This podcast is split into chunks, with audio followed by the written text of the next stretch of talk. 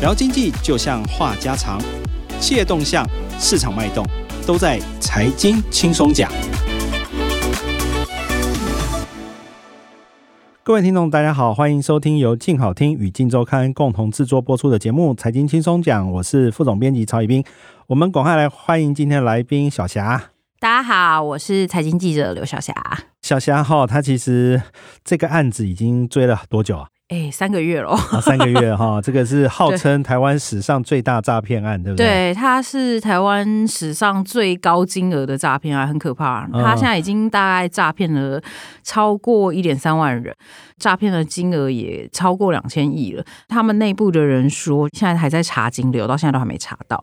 所以，如果要是照这个状况来看，他那个金额可能会一直往上飙。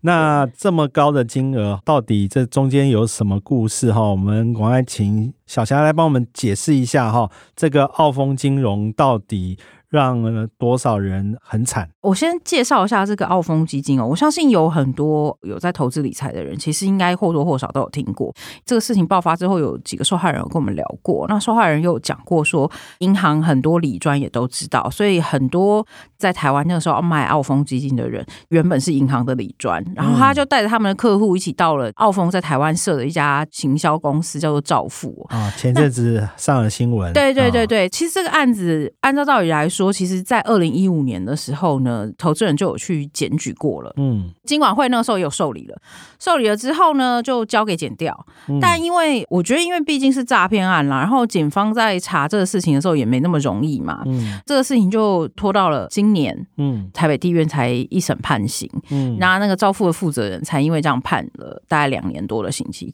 那因为那个招富的负责人早就已经知道这事情迟早会被扛了嘛，所以他很早就开始脱产了。嗯、那所以现在这些受害人就还蛮可怜的啦。嗯，那他这个澳丰这个案子其实很简单哦，他打的就是一般的庞氏骗局哦。那我想对一般民众来讲，可能、嗯、老鼠会对，那所谓老鼠会，它其实就是早期他建立一个模式，他就是告诉你说，投资他的基金，它是保本，还确保它的获利哦。嗯，然后他确保它的获利是八趴哦。现在大家一般人听到八趴是不是心动？可是你千万不要因为听到八趴就心动，因为他那个八趴其实就是呢，我跟 A 收了。a 一百万，再跟 B 收了一百万，再从 B 那边的钱去拨了一点钱给你当利息，然后再跟 C 收了一百万，然后一路一直滚滚滚滚滚滚下去，到最后变成最后老鼠的人就会最可怜了，因为你就是投进去的钱就完全拿不到，因为你一开始的人一直在吸你的钱当利息嘛。对，那所以这也是为什么这个澳丰这个案子哦，它因为时间拖了很久。其实澳丰这个基金它在二零零七年的时候就成立了，可是其实据受害人跟那个我们去调查的状况。是，他这一套的行销模式就是旭辉集团哦，他们在台湾已经设置了超过二十年了。嗯，那他们早期像那个兆富之前的前身，像什么易富，然后新圆满，它挂牌是挂。投资证券公司，但它实际上都不是金管会合法的，的嗯、对。但是因为民众并不知道嘛，嗯、那所以后来金管会就亡羊补牢，就是在证券工会跟期货还有投信投顾工会叫大家成立了一个让民众可以去查询，就是你投资的公司到底是不是合法的。但我老实说，一般民众 谁会没事上去？去对，对一般民众上都不会上去查。所以其实这种金融诈骗案，大家真的要提高警觉啦，嗯、不要因为是你的亲友或是你的理专跟你说，哎、欸。我这边有一个很棒的东西，然后就是什么保证获利。天底下没有这么好的午餐，想想看，巴菲特都没有办法每年八趴获利了，他怎么有可能打败巴菲特？嗯，对，所以他这整个故事大概状况是这样。那他为什么今年会正式爆开？原因是因为今年二月的时候就有。投资人发现钱拿不回来，就开始在讨论说：“哎，这是不是一个诈骗案？”那为什么会这件事情？是因为去年底的时候，他们就有陆续去要赎回，发现赎回不回来，然后赵富那边就跟他们说：“哦，因为公司被精简啦，就是投资的基金公司被精简了，所以可能要等晚一点。”然后就跟他们说：“可能三四月可以拿回来。”就等到三四月也都没消息，然后接下来三四月开始，这些公司就开始爆了。他是怎么爆呢？他就是开始基金赎回不了嘛，他就直接告诉你。说他那个公司倒闭，宣布清算，然后就从 A 公司、B 公司、C 公司，然后开始这样连环报。因为澳丰当初对外的实际负责人叫董升达，那董升达那个时候五月的时候在香港有接受我们的专访哦。因为一开始是有媒体报道说，其实澳丰这个整件事情要负责人是董升达，但董升达就觉得他不是实际负责人，因为他其实只是。中间的打工仔，这样吧，就是他觉得他是专业经理人，就是他在诈骗集团分工，他只是负责操盘的就对了啦。所以他就觉得说，真正幕后的受益人并不是他，是一个冯氏家族跟一位姓刘的。那不管是真的是不是背后还有其他的受益人啦，对董升达来说，因为他必须还是要负一定的责任嘛，因为这是他掌管的基金嘛。那他那个时候的状况是他跟我们解释是说，其实早在去年的第二季的时候，他就已经发现出金有一点问那当时他们其实做交易很简单，就是所谓的外汇交易，他们是利用外汇之间中间有一点利差的部分套利做外汇套利的交易。其实老实说，外汇套利交易对一般投资人来说，它是相对高风险，因为它必须要投入相对多的金额才能获取报酬。那一般人来说，外汇套利交易这件事情不是这么容易做。等于说，董生达他们就是看准一般投资人不容易实际上做到外汇套利交易这一块，然后他就把它包装成基金产品，或是其他的一些，像他们照他们的说法是 notes，也就是所谓的票券，其实也就是有点类似像债券那样的商品。他、嗯、反正就是卖一个包装过的金融产品给你，对。然后因为他卖给你之后，然后那因为他强调的是他的稳定报酬是有八趴嘛，所以就很多投资人因为这样被骗了、嗯。那其实不是只有一般的投资人被骗了，包括上市贵公司也都有被骗。嗯这一次金管会那时候，后来最后有统计出来，总共有十三家的上市柜公司被骗。那其中有一家受伤最重的叫做台端哦。那那个台端它其实是一个电子公司哦。按照道理来说，上市柜公司他们有财务长啊，嗯，你财务长应该会对这种投资标的会有一定的警戒心嘛。嗯，结果后来我私下去拜会一些金融圈的高层，他们就说，因为当初董升达他们在台湾在贩售的时候，他们有来台湾多次举办投资说明会哦。然后呃，因为另外原因就是因为他们照富里面很多人以前都是银行理专出身的人，嗯，所以他们就都认识那些上市柜的。财务长，所以因为这样子因缘际会，然后那些财务长就觉得啊，你以前是银行的理专，我跟你本来就熟识，然后他就因为有信任度的状况之下，所以他们就也不疑有他，然后就投资了。可是问题是，如果我是一个投资人，我就算没有买澳丰或者是买兆富的商品，但如果我买了他们的股票，譬如说他那十三家里面有义隆店、宝林富锦、台端，然后宏志等等这些厂，我如果要是是买到这些公司的股票，我等于那一年的。股东的权益是受损的耶，嗯，所以它其实影响的范围是非常大的哦。那因为后来我们在查这个案子的时候，就是五月底的时候，当初那个澳丰他们拿来做外汇交易的外汇经纪商，一家在英国叫做 CCC UK，翻成中文的名字叫诚信资本英国，嗯。那另外一家叫做诚信资本纳米，那他在马来西亚。那这两家公司呢，他们开始清查之后，发现不对了之后呢，就宣布倒闭了。然后钱呢？没有人知道去哪里。那最近这个礼拜一的时候，就是八月底的时候，澳丰终于第一次派了他们委托的一个律师跟一个财管顾问出来跟一般民众说明哦。因为有受害人跟我们联络，那受害人就是很好心有提供我们一些资料跟资讯嘛。然后我那时候就问受害人说：“所以董升达没有出来？”他就说没有。他们说最好笑的事情是，澳丰跟他们说要开说明会的时候，连那个。主旨都没有说他们是要开说明会，就只有告诉他们说我们要开一个线上的会议，就这样。嗯，然后我就说，那你要开什么会？谁要出来开？都没有跟你们事先说吗？嗯，他们就说没有，都没有事先通知我们啊。我们就猜他们应该只是出来继续骗吧。那就是因为澳丰一直使用这个继续骗的手段哦，导致现在已经有投资人因为不堪亏损，他的养老金都赔进去了嘛。嗯，所以他就因为这样就轻生了。那这个故事其实是因为一开始有一个受害人的朋友跟我们讲说，他们有朋友因为买了澳丰，然后出了事情。嗯，那后来另外一个。一个受害人就说：“对他之前那个时候跟这位受害人，其实我们现在就是帮他化名了，因为要保护一下当事人。那个化名叫 Albert 的这个投资人哦，那他其实是一个退休族，那他原本在金融业工作。我觉得比较惊讶的事情是，后来我们辗转得到他的家人的联络方式，跟他家人联络上，我就说：‘哎，你先生是金融业工作的，怎么你们还会买这种看起来就很像是诈骗的金融商品？’嗯嗯、他太太就跟我们讲说。”因为太太也是在金融业工作，她说她其实非常不赞成她先生买这一档基金哦。但是问题是，他们会买的原因说，她说是因为一个从小跟她一起长大的好朋友，跟她说，她看到这个澳丰的基金，然后有保本八趴，很好，有点假后倒修波的概念。然后他的那个朋友介绍给这位 Albert 之后，Albert 就跟着也进场了。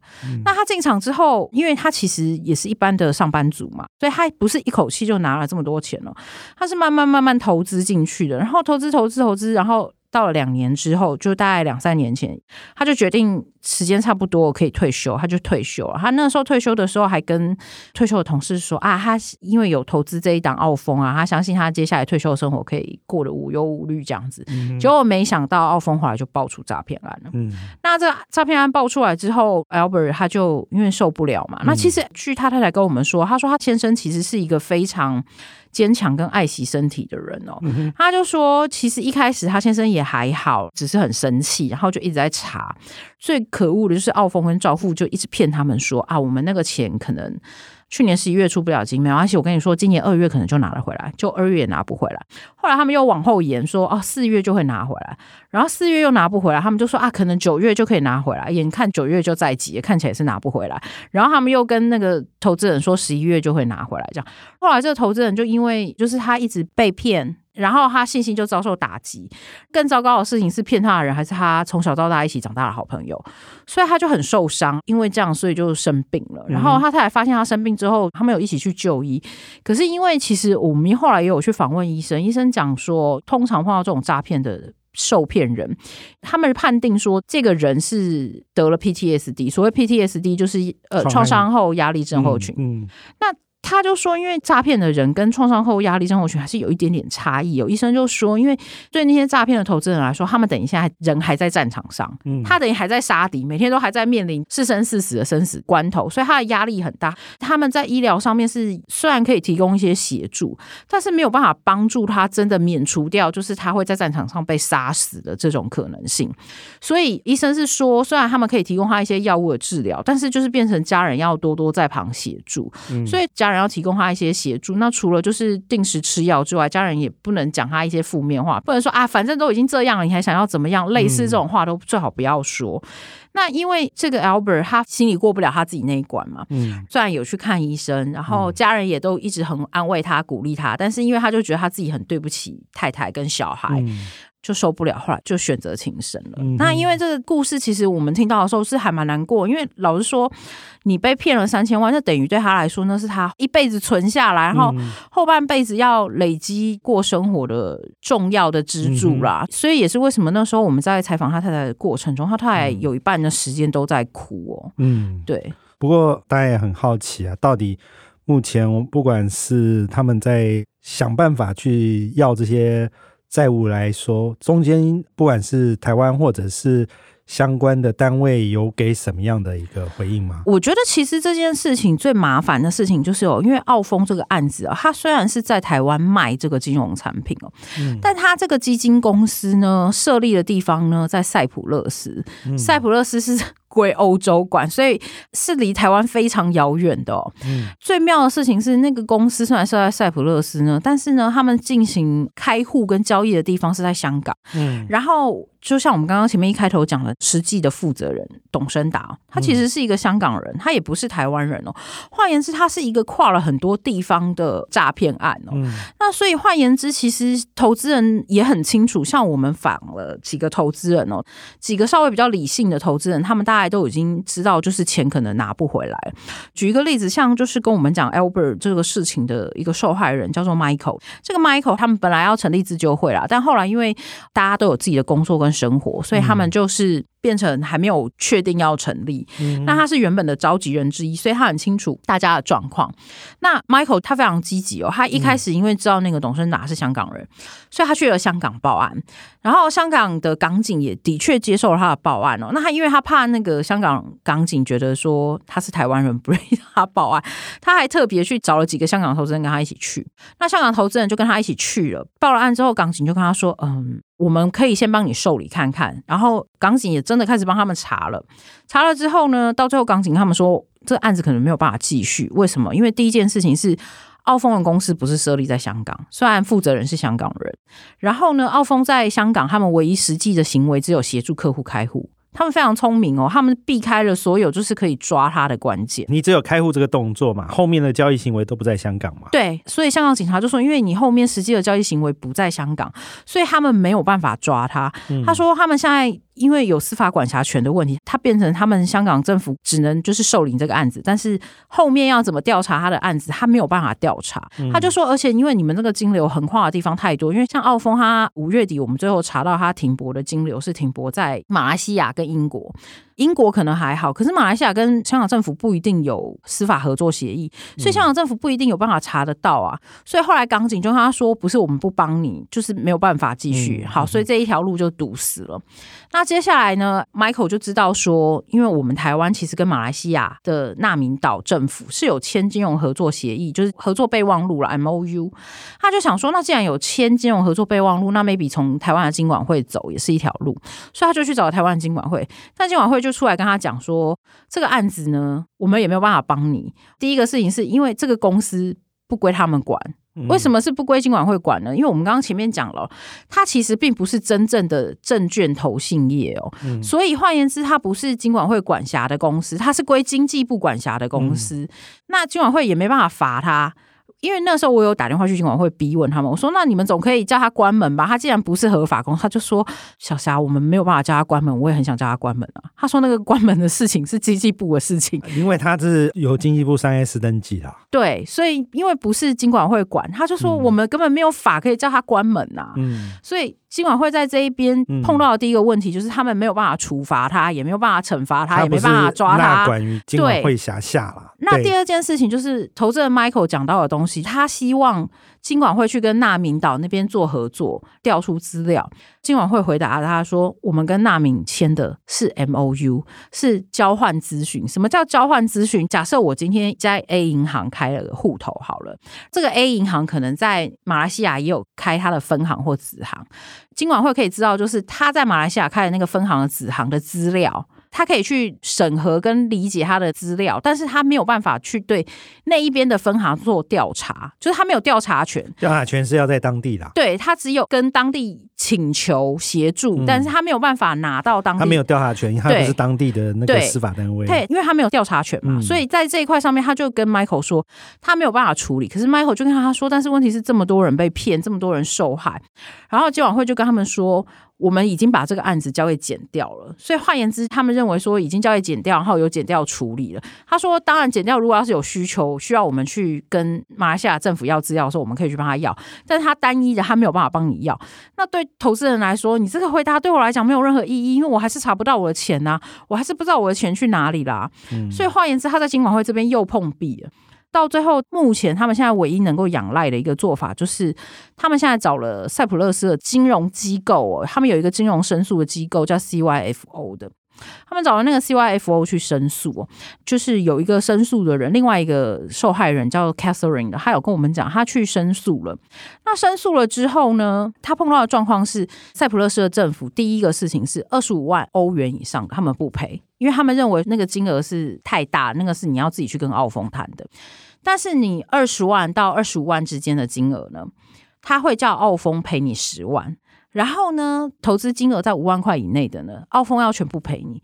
但问题是，这个关键的前提是澳丰还要有钱，他才有办法赔你啊。